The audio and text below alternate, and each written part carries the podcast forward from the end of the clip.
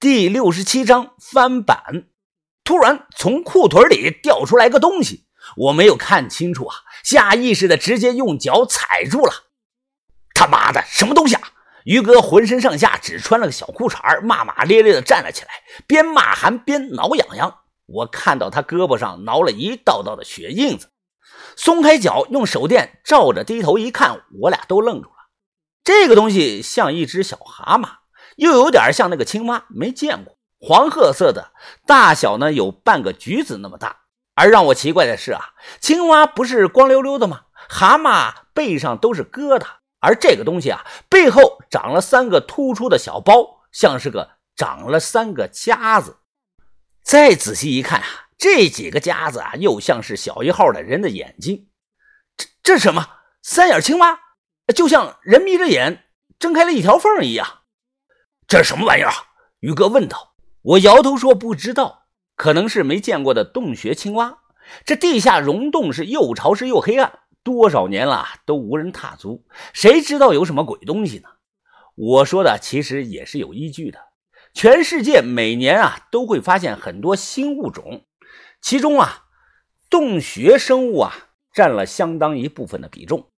没眼的鱼，像龙的白长虫。保持着幼体状态持续生长的大蝌蚪等等有很多，快再给我挠挠，后边还有点痒啊！这这里这右边点，右边点，哎，就在那儿。我帮忙挠了挠后背，于哥吐气说舒服。刚才我劲儿太大了，哎，一脚把青蛙给踩死了，爆浆了。于哥有点担心啊，他怕这个东西有毒。我安慰他说啊，应该没事可能这个东西啊和普通那个癞蛤蟆一样。癞蛤蟆背上的疙瘩不小心弄破了，也会痒痒，痒一会儿就没事了。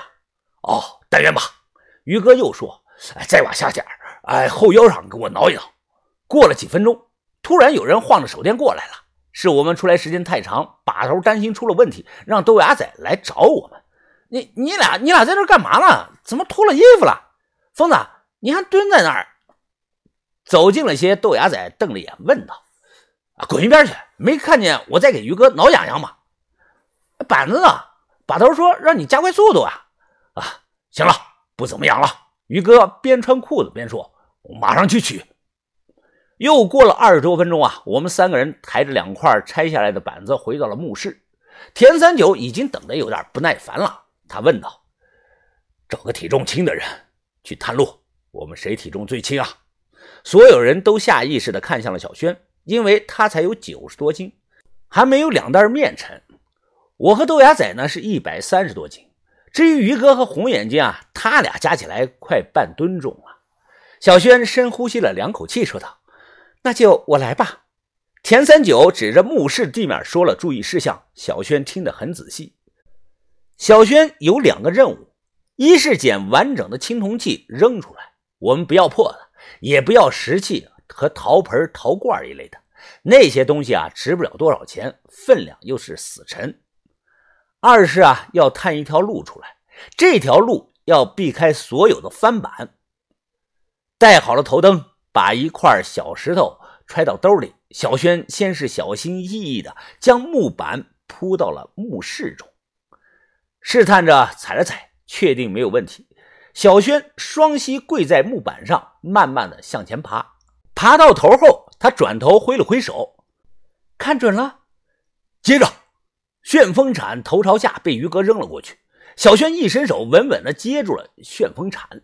他拿着铲子是敲敲打打，就像盲人走路一样。可以听出来啊，敲击后啊，从地下传来的回声不一样，有好几处的地方听起来就是空的。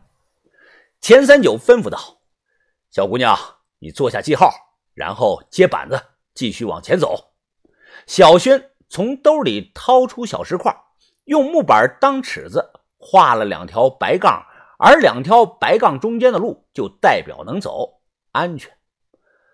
准备接住这块，于哥把第二块木板扔了过去。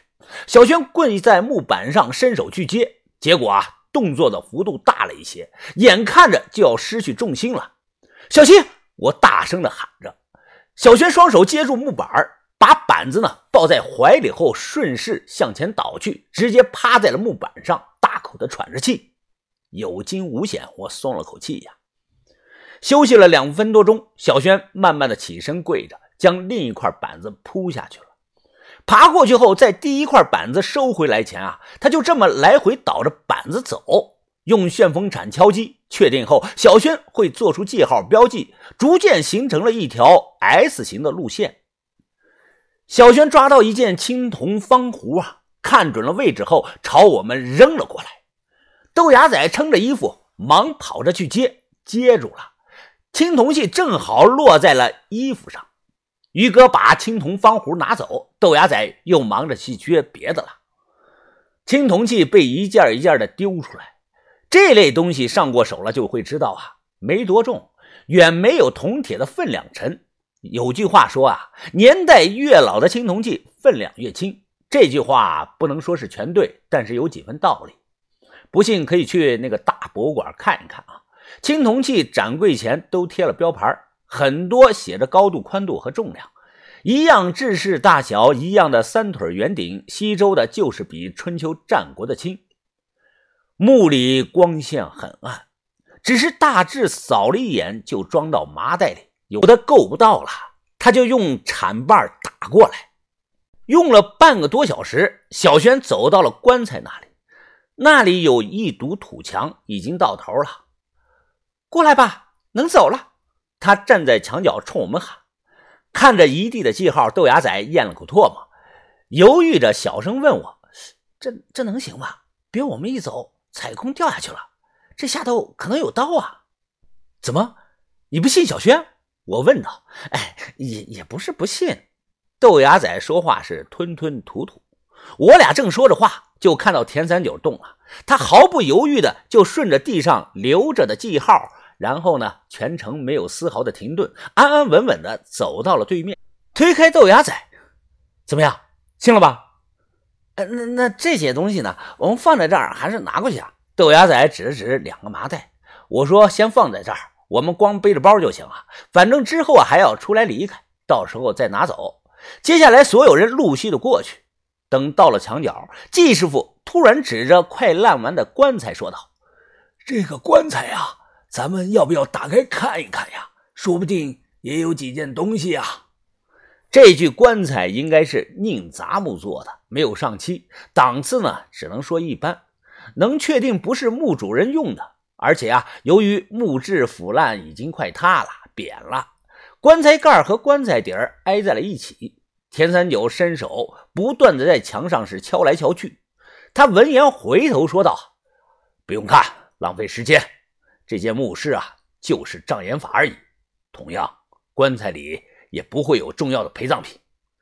这堵墙很是普通啊，如果有最后一道金刚墙，一定藏在这后头。老金，给我炸！